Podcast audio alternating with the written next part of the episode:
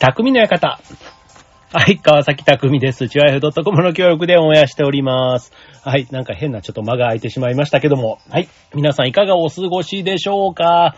ね、あの、先日ね、あの、先日というかあの3連休がね、9月あのシルバーウィークということでね、ありましたけども、ほんと見事にね、台風というかね、悪天候2週続きということで、ね、せっかく旅行だとかね、いろいろ企画していたのが、これ台無しになっちゃったというか、ね、僕もあの、たまたま10月にね、公演があるから、まあそういう稽古っていう感じで、そう、旅行っぽいやつは入れてはなかったんですけど、それでもやっぱりね、あの、夜に稽古だと、まあ夕方までね、入れられる、外に出かける予定とかね、入れてたんですけど、やっぱりそういうのはもう、月並みにというか、軒並みキャンセル、うん、なって、やっぱりね、なんか天気予報も、こう、やっぱいざ、ね、こう、大丈夫みたいな風に言われてても、ちょっとね、なんかずれたりするとね、大雨、な、まあ、た、ただでさえね、ゲリラ豪雨みたいなね、ああいうちょっと予想しづらいものとかもね、多かったりするし、あと雷もね、なんか天気崩れたら最近すごい多かったりするので、なんかね、こう、うっかり、こう大丈夫です。多分、台風の影響は少ないですとかって言ってね、やっぱりひどい方になったら、ね、すごい多分クレームとか来ちゃうんでしょうね。うん、だから、かわかんないですけど、まあ予告というかね、かなり警戒性、警戒性っていう風にね、予報が言ってたりするから、そうするとね、やっぱりそれって人によって受け止め方もまちまち。うん、だからやっぱりこうね、最悪の状況を想像、想定すると、まあ、ね、特にあの、外出とかね、そういったものなんかもじゃあ控えとこうかみたいにね、なって結果だけ見てみれば、ね、全然大丈夫だったよね、みたいな、まあそういう感じのことが多い最近の天気ですけども、ねえ、ほんとまあ、秋はね、昔からまあ台風の季節だし、一方でね、文化祭とか運動会とか、昔はね、秋に割と集中していたけど、最近はね、もう運動会なんか大体春にやって、は、ね、こう天気が崩れがちな秋にはそういったものは持ってこないみたいなのはね、もう、ずいぶん前からそういう傾向がありますけど、最近はね、やっぱりこう台風とか、こう温暖化の影響なんですかね。こうなんかゆっくり進んで、あとは被害がね、なんか大きいみたいなのが、ね、なんか当たり前になってきてて、ちょっとその辺もね、こうちょっと将来というか、ね、深刻ですけども、はい。まあちょっとね、なんか、不安なことばかり言っててもしょうがないんですけど、まあでもね、こう、ね、なるべく被害はね、まあ自分だけに限らず、ね、自分の身はもちろん自分で守らないとダメなんですけど、なるべくね、なんかそういった被害はね、小さく言ってほしいななんてこう思いつつですけども、はい。まあ皆さんもね、まあいつね、そういうなんか自然災害のね、あの当事者というか、ね、被害者になる可能性もないわけではないですから、ね、ほんとね、なんか最近、ね、いろんな雷とかもね、なんかほんとどこにでも落ちそうだし、うん、なんか、ドキドキしますね。傘差しててもね。なんかここに落ちてくんじゃないかなと思って、最近本当にもう、雷とかなったらもうなるべくすぐに屋内というか、屋根下に避難するようにしてますけども、はい。まあそんなね、えー、こともありつつ、ね、なんかこう、楽しいことないかな、みたいな、ね、こう、気持ちの持っていき方、ね、割とこう、他力本願になりがちなところでもあるんですけど、やっぱりね、幸せになるって、こう、自分の心が決めるって昔からね、言われますけども、まあ、ただね、そう、そういうね、こう、スローガン的なことではなくて、ね、やっぱりこう、やっぱりこれ、この状態が幸せなんだ、みたいなのをね、こう、意識的に作ろうと思えば作れるような気もするんですよね。はい。なので今日のテーマは、えー、ハッピーになる方法ということで、ちょっとね、これで皆さんもね、参考になるもの、自分でできるもの、ぜひ実施していただけたらと思います。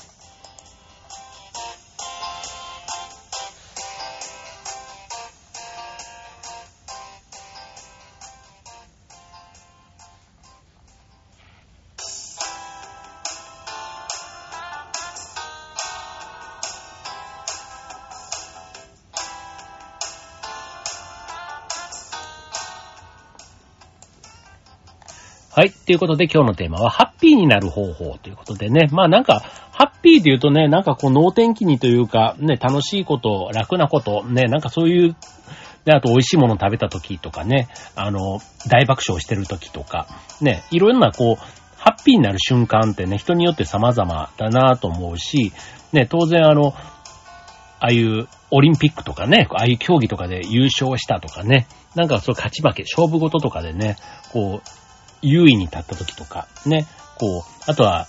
好きなものを変えたとかね、なんか高いもの、ね、車でもバッグでもいいと思うんですけども、まあそういった時とか、まあ嬉しい瞬間、感じる、ね、それって人によってもそれぞれだと思います。ね、今までうまくいかなかったことがうまくいったっていうのなんかだとね、これ誰でもみんなちょっと嬉しい気持ちになると思うんですよね。あとみんなでその喜びをね、あの、よくね、人と一緒にね、嬉しいことがあれば喜びはその数倍になるし、悲しいことはね、人が多ければその分だけね、何分の1かにこう分散されていくみたいな風にも言いますけども、まあ幸せになる、ね、ハッピーになる方法、ね、いろんなやり方がありますが、まあちょっと意識的にね、なんかそういう方向に持っていけるんだったら、ぜひそうしてみたらいいんじゃないかなって思うわけで、はい。えー、誰でもできる、いつでもできる。あとね、えー、まあ、自分でできる、ね、セル、セルフ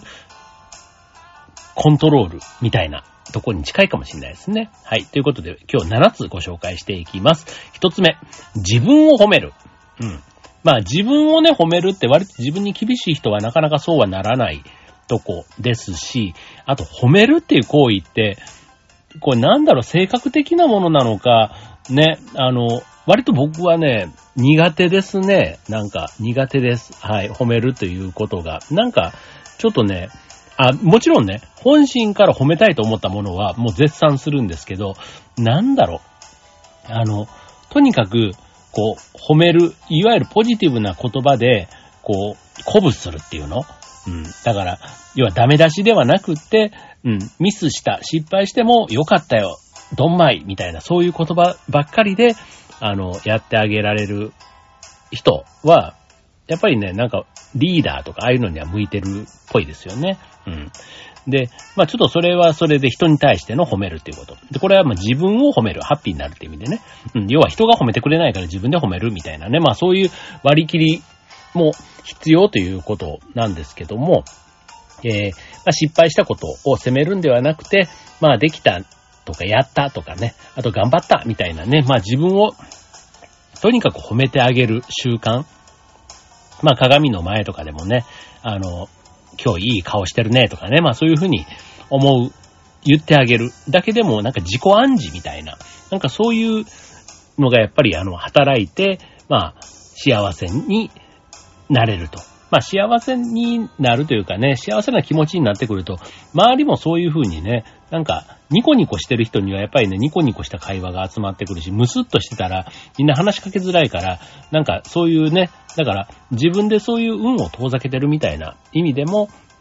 まあ自分を褒めて自分がね、少しこう、あの、まあ、今マスクしてるから口角とかあんまり見えないですけど、ただ目尻とかね、ああいうところでこう目にね、こう、微笑みみたいなのが宿れば、まあ、ハッピーな日を、まあ、自分だけじゃなくて周りもね、もたらしてくれるというとこですね。はい、次、二つ目。いつもワクワクする。このワクワクするっていうのもね、ほんとなんか子供じゃないですけど、大人もね、やっぱりワクワクしてた方がいいと思うんですよね。うん。じゃあこれ、何にワクワクするかっていうところが、まあ結構人によってあの、まちまちです。はい。えー、逆に、この時もワクワクする、なんか、あの、いろんなこと気になんないみたいな、なんかそういう瞬間を自分の中で、あの、理解できてる。だからそのワクワクの時間を意図的に作ろうと思えば作れる人。ね。あの、そういう人は多分幸せになりやすい。幸せをつかみ、つかみやすいっていうのかな。うん。またそこもね、明るいオーラが出るんでしょうね。うん。で、あとは、ワクワクが見つからない時なんかは、新しいことにチャレンジしてみる。まあ、興味のあることをね、まあ、チャレンジしてみる。それを数多く実践することが、まあ、幸せへの近道になるというとこですね。まあ、ワクワクっていうのがね、どうしてもこうなんかギャンブルとかそういうのに行きがちですけども、そういったことではないということで、はい。まあ、あの、そういったものだとなかなかあの、ね、長い幸せにはつながらないので気をつけましょうというところですね。はい。続いて、えー、三つ目。ありがとうを口にする。はい。ありがとう。ね。やっぱ感謝の気持ちはね、言われて嫌な気しないですよね。うん。だから、ありがとうって言うと向こうからも、まあそれを、あの、返してくれる。結構これをテーマにしたね、本なんかもたくさん出てますけども、ありがとうっていう言葉自体が魔法の言葉ですということで、はい。まあ、ハッピーな人を観察するとね、一日でたくさんのありがとうを使っているものです。ということで、まあ、言えば言うほど幸せを呼ぶ言葉というとこですね。まあ、お礼をね、言うのって、割とね、こう仕事とか、なんかそういうビジネスライクみたいなところで言うね、あの、のってあるじゃないですか。こう、笑顔しかり、感謝の言葉しかりね。あの、まあ、サービス業とかでもね、本当にまあ、ありがとうっていうのが、心の中からね、言えてる人ももちろんいますけども、まあ、割とね、こう、仕事として言っているみたいな。ね、なんかそういったところなんかやっぱりね、こと、ね、言葉は言霊というか、ね、言葉にその気持ちが乗っかると乗っかってないでは、やっぱりその言葉のね、影響力って全然違ってきて、そう。だから、あの、例えば、まあそういうね、接客、接客業の人が使うありがとうはもちろんね、それはそれでなんですけど、家族とかね、一番こう身近な人とかに、ね、普段全然言ってないのに、そういう人から言われたりすると、すごくなんか心に響く。例えば、親が子供からね、そうやって改めて言われたりとか、よく結婚式のね、スピーチなんかとかでも、ね、こう花嫁がね、親に対して長年ありがとうみたいなね、言うのも改まってね、言われる機会もなかなかないし、そういう場だからこそ言える感謝の気持ちとかも結構ね、全然他人でもグッとくるっていうの？うん。そういうとこがあったりするし、で、あとは、ね、旦那さんが奥さんに対してね、いろいろ普段、例えばね、家事とか丸々任せちゃってるよ、みたいなね、今なんて共働きでね、割とその、ね、家事は分担してみたいなことを言われてたりしても、やっぱりなんだかんだ言ってね、女性がたくさんフォローしてくれてる家庭というか、まあうちも例に漏れずですけども、やってくれたりするわけで、やっぱりなんかそういう時にね、ありがとうっていう言葉が出るか出ないか、でも、まあ、自分が逆の立場だったらね、なんか一言そうやって言ってもらうだけでも、ああ、そういうふうに思ってくれてんだっていうね、なんかそういうのが、ちょっと張りになるというか元気になる元というかね、あると思うので、はい、ありがとうっていう感謝の言葉、すごく大事だなと思います。はい、続いて、時間を大切にする。はい。えー、幸せのね、そういうのを理解してるというか、まあ、なんだろう、うーん、価値の方程式っていうの？うん。なんかそういう幸せの方程式みたいなものの中に、時間をね、大切にする。まあ、時間を守るっていうこともそうだし、あとは規則正しいね、生活をするとか、ね、無意味な時間を過ごさないみたいな。で、とにかく時間を大切に過ごしているっていうところは、やっぱりハッピーにつながっていく要件として、ね、あの、大事というところなんですね。うん。まあ、あの、なんとなく過ごす時間をね、えー、少し減らして充実した時間を増やそうとする。意識的に増やそうとするというところの積み重ねが、まあ人生ね、ハッピーの度合いを大きく左右させると、まあ地立もみたいなとこでね、急にね、なんかそういうことを例えば人との出会いみたいなことに時間を割くのも、ね、1日24時間しかない中で、ね、そこで100人会うって大変ですけども、ただ1日1人新しい人とってなっていけば、意外と、意外と、まあそれでもかなりハードル高いと思うんですけど、ね、その100人と知り合うっていうことも、なんか相方っていうのかな？うん、なんかそれをね、コツコツ積んでいくと、ね、あのそれがね、思いもよらぬところでね、ネットワークとなって、ね、あの自分の人生に潤いをもたらしてくれる人がその中にいるかもしれないしね。うん。そういう意味では、まあ、時間を大切にするということが大事というとこですね。はい。続いて5つ目。ポジティブな言葉を多く使う。これもね、僕あんまりできてないって人によく言われるんですよね。あの、性格が暗いとかっていうのとどうな、まあね、まあ別に僕そんな明るいわけではないので、あの、暗いって言われたらまあそうかななんて思ったりもするんですけど、ポジティブな言葉、ね、あの、心の中ではそう思いたい、言いたいところがあるんですけど、まあ心配性というかね、なんかやっぱりね、なんかこう、リスクみたいなところをどっかで頭の中で考えちゃうんですよね。だからそれが自分自身に対してもそうだし、人にもやっぱり気づいてたら言ってあげたいっていうね、なんかそういうちょっとおせっかいなところがあってですね。そう。だから人に対しての、あのー、ことは、うん、まあ、それはそれとして、あと自分に対してね、あんまりネガティブな言葉を投げるよりは、まあ自分自身には、まあポジティブに、ね、前向きに、楽観的に行くぐらいな感じでもいいのかなというとこですね。はい。まあ、あとはその言葉のね、使い方みたいなところで、例えばね、混雑、混んでたっていうのをね、賑やかだったよとかね、あと疲れたみたいなのをね、よくやったみたいな風にね、言うことだけでも、やっぱりなんか気持ちがちょっと変わってくるみたいなところがありますので、はい。まあ自分でね、幸せを作っていくっていう意味では、その、使う単語をなるべくポジティブな言い回しに変えていくと良いというとこですね。はい。で、あとは幸せを人にお裾分けすると。6つ目です。はい。まあ、これはね、あの、なんか、幸せというかね、例えばあの、物とか、ね、僕の場合だとあの、トウモロコシとかをたまにね、トウモロコシ狩りなんか行ったりすると、当然家族で食べきれないぐらいたくさん、あの、取れたりする時があって、で、そういうのってね、ほんとお裾分けで、ご近所さんとかにも、あの、あげると、またそれがね、なんか結果的にはもっといいものになって、こう、もっといいものって言ったら変ですけど、なんか、あの、思いもよらぬ、ね、返礼みたいな形で、なんか、で、それはそれで、まあ、向こうもね、たくさんあるから、よかったらどうぞみたいな感じでくれたりするわけですけども、やっぱりね、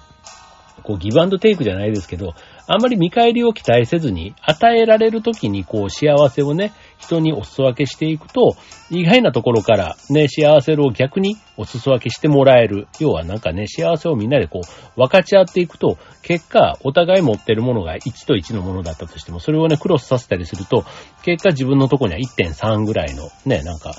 あの、幸せをもらうことができ、も、元は1っていう状態で変わらないんですけどね。人とこう幸せのキャッチボールをね、することで、ね、こう、だるま式に膨らんでいくっていうのかな。うん。ね。だからあの、いいことがあった日とかね、なんかうまく進んだ時、時間が余ったらその余った時間でね、なんかいいことを一つする。まあゴミを拾うでも誰かの手伝いをするでもいいと思うんですけども、まあそういったことをね、あの、やる心の余裕みたいなところにも幸せの、あの、種は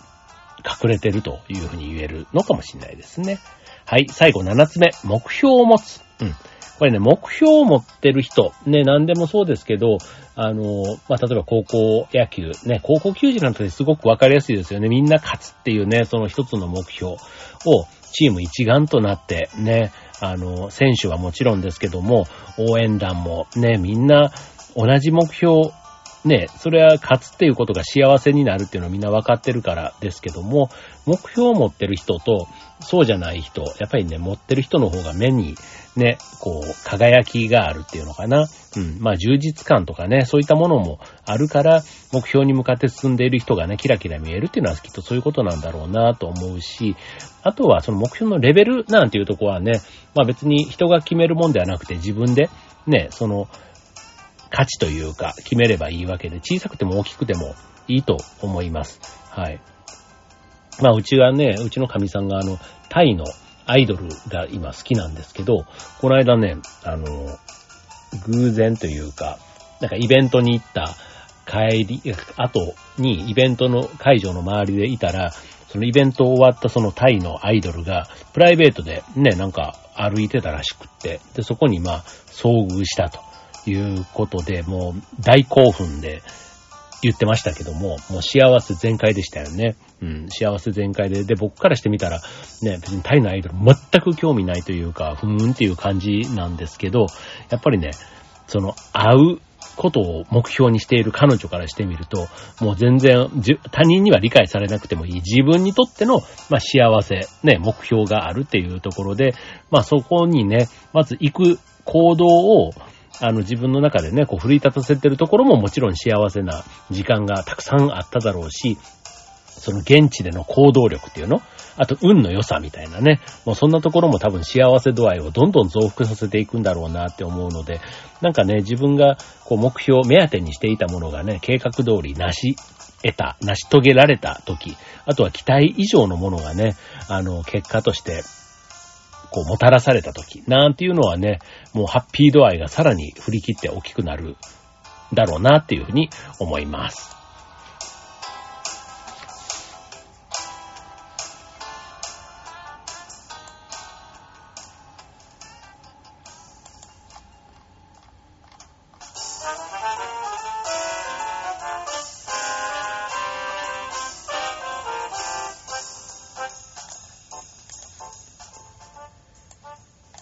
はい。ということで今日は、ハッピーになる方法ということでね、はい、7つお送りしましたけども、まあこれね、あの、当然人間だから、なるべくハッピーでいたいっていうのもね、思うわけですけども、結構人生って、こう幸せと不幸せなね、あの、量っていうの？うん。まあ、人によってはね、若干幸せな度合いが多い人っていうのもいるかもしれないですけど、基本的にはね、神様はこう半分半分、ね、人間一人に対してはみんな平等に、その要素を渡してると言われてます。で、だからそれをどう感じるかみたいなところは割と自分の気持ち次第みたいなところがあると思うんですよね。うん。だからまあ、うん。だからこの人の方、まあね、他人を見てたりすると、例えばね、見た目がすごい綺麗とか、スタイルがいいとかね、頭が特、特別いいとか、あとはスポーツができるとか、ね、なんかそういう特、特技みたいなのがある人なんかは、やっぱり天はね、いろいろ、まあ一物、二物、三物かわかんないけどね、いろいろそういうふうに、ね、大谷翔平選手みたいな、まあそういった人たちなんかもね、こう、あの、羨ましく思うというか、ね、ハッピーだなと思うかもしれませんけども、やっぱりね、そういう人はそういう人なりの悩みというか、で、絶対あって、そう、有名だからこそ、普通の人みたいなことができない、みたいなのも一つね、悩みだったりもするわけですよ。まあそれをね、贅沢な悩みとかっていう人ももちろんいたりするし、ね、いくらお金がたくさんあってもね、それだけで別に幸せがイコールかっていうとそんなこともないよね、みたいなところ。うん。だから、やっぱりね、なんかそういう意味では、ね、こう、幸せの、こう、量というか、機会みたいなのはね、みんな平等にあるって考えると、もしかしたら、ね、もう身近なところにも幸せがある、幸せの種は転がってんのに、まあそれをね、見過ごしちゃってるとか、あと自分でね、そこにこう、砂をかけてこう見えなくしちゃってるみたいな可能性もあるから、まあ自分がね、そういうふうに、あの、意識、無意識のうちにね、見えなくしちゃってるようなやつなんかは、今日ね、言ったようなポイントを意識していくと、そういうところをこう曇らせないというか、ね、幸せの種を確実にこう自分の目で見つけて、まあ、育めるっていうのかな？うん。かなっていうふうに思うんですよね。はい。まあこうやってね、今日も自分でこうやって話してますけど、これね、いつも思うんですけど、ラジオでこうやってみんなに話をするのは、イコール自分に対してもそうだぞってちょっと言いかけ、言い、なんていうの、投げかけてるところがあってですね、そう、あの、ね、当然こう人に話す以上は、まあ自分でね、まあ当然共感してることっていうか、ね、そういうことじゃないと話せないなと思ってるんですけど、ただ話してる内容と自分ができてるとかやってるっていうのは全然別の話で、そう、だから今日お話しした中でも、あの、まあ、おすすめと言いつつも、ね、これはぜひ自分でも実践したいなっていうふうに思っているものなので、はい。まあこれね、ちょっと皆さんもぜひ参考になるものがあったらやってみていただけたらなと思います。はい。ということで今週の匠の館、ここまで。バイバーイ。